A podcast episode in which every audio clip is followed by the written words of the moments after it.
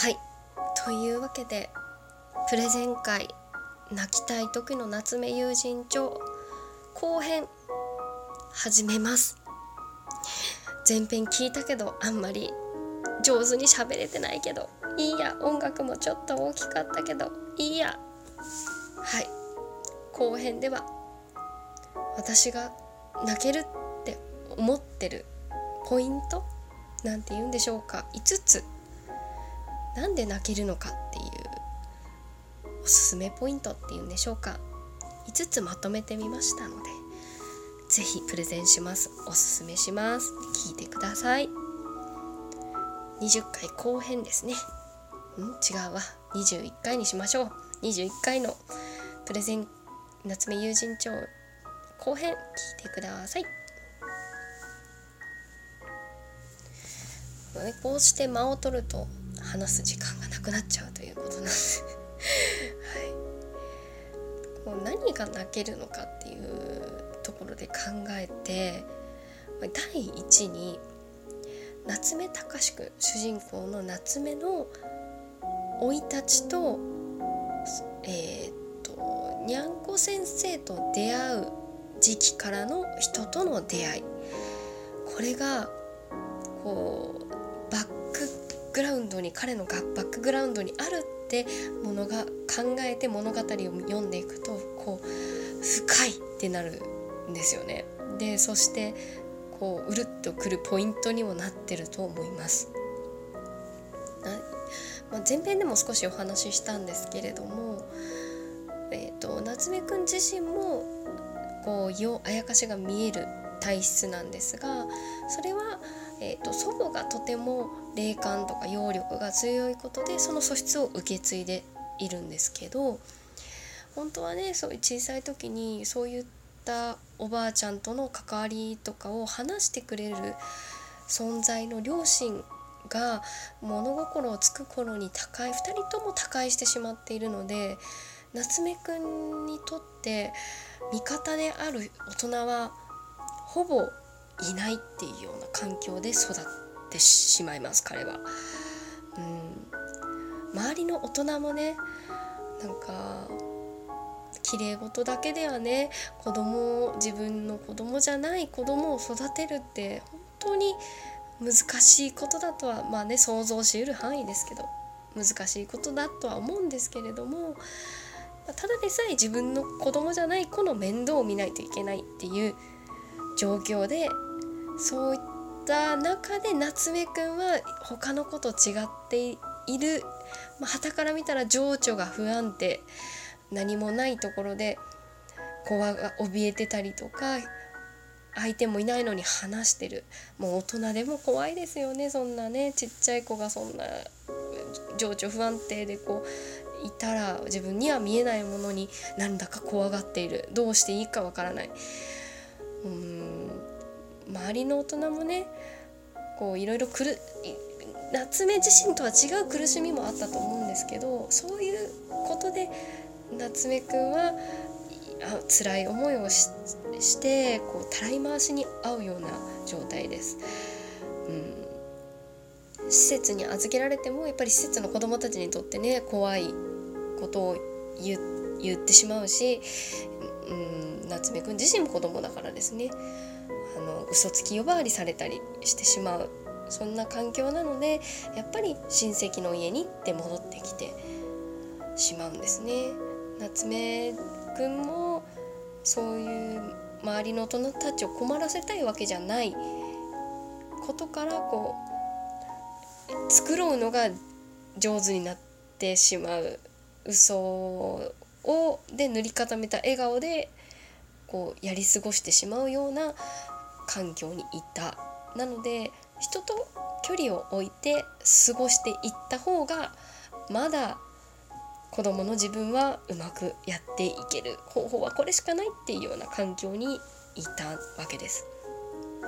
そういうこう笑顔に本当の笑顔をあんまり見せたことのない夏目が、えーと、な自分のおばあちゃんの故郷住んでる桃園にあたる藤原夫妻に出会います彼らがとってても優しいんですね。うん、子供がいない2人にとって夏目はとっても可愛い存在だと思います。まあ、いろいろねこうどういう子だっていうのはこう預かる引き取る前に聞いてるとは思うんですけどですごく温かく夏目を迎え入れてくれるんですね。で友人も今までそういった環境からまともにできなかった夏目がその藤原夫妻に引き取られてにゃんこ先生と出会ってから友人ができるんです。本当に笑い合える。もうなんかそれ言ってるだけでちょっとうるってくるよね。うん。で中には妖怪が見えることを知ってる夏目が自分の秘密を打ち明けられる友人もできるんですね。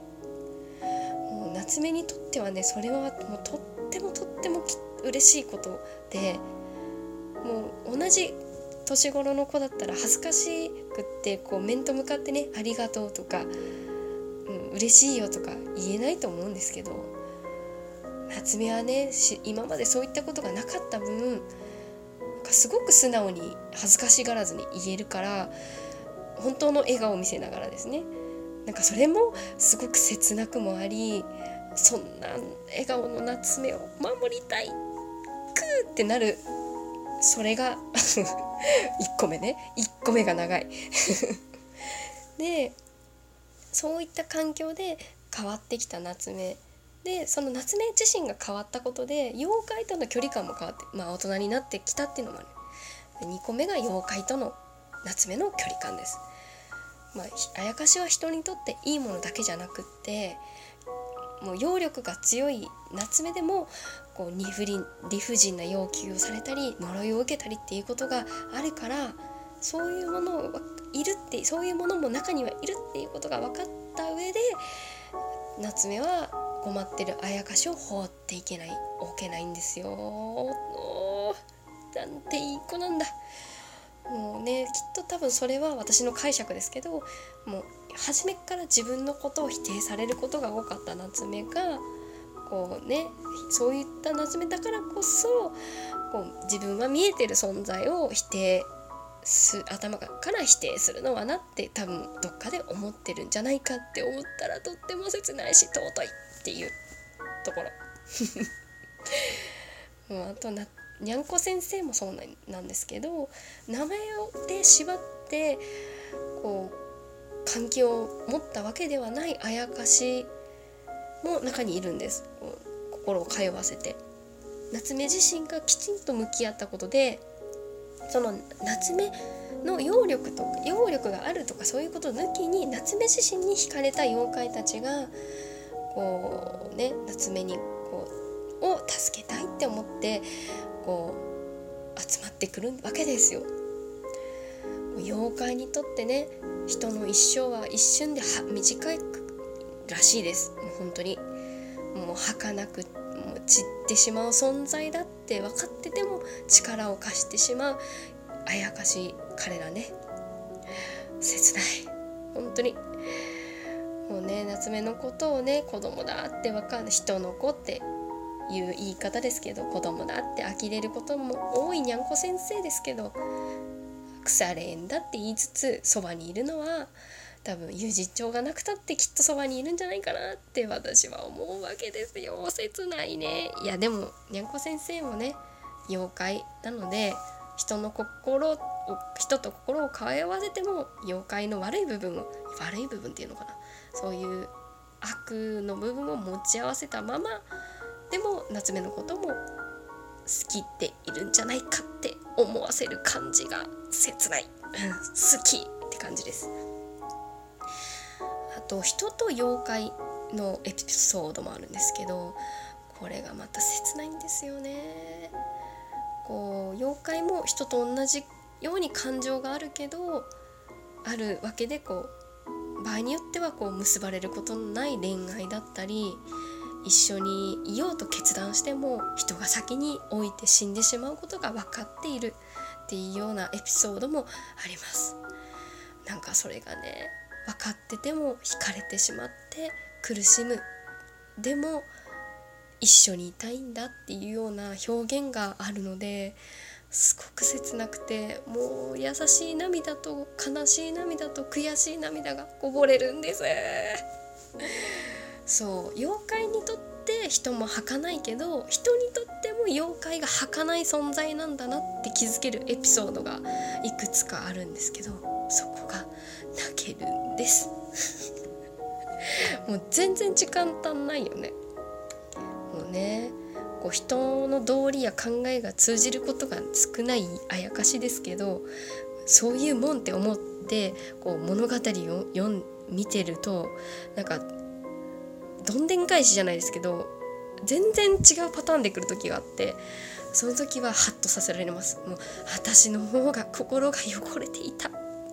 て言ってほろって泣くみたいな感じですね。セリフもいいんですよ。なんかどちらかというと生と動のアニメあると思うんですけどまあもちろん生の方なんですけどだからこそこう余韻を残すセリフも多いし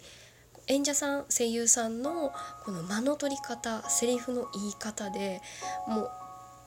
大したことないって言ったら本当に失礼なんですけど本当によくあるセリフでもそのセリフをこのキャラクターがこんな感じで言うことによって私は泣くみたいなのが多々あります。もうぜひ見てください。もう音楽もいいですしもう全然時間が足りない。でも私は今言ったポイントで泣かされるんで是非見たことない方あの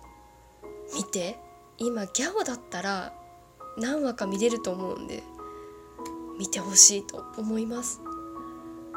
次回は映画の夏目の感想でも言えたらな。ありがとうございました。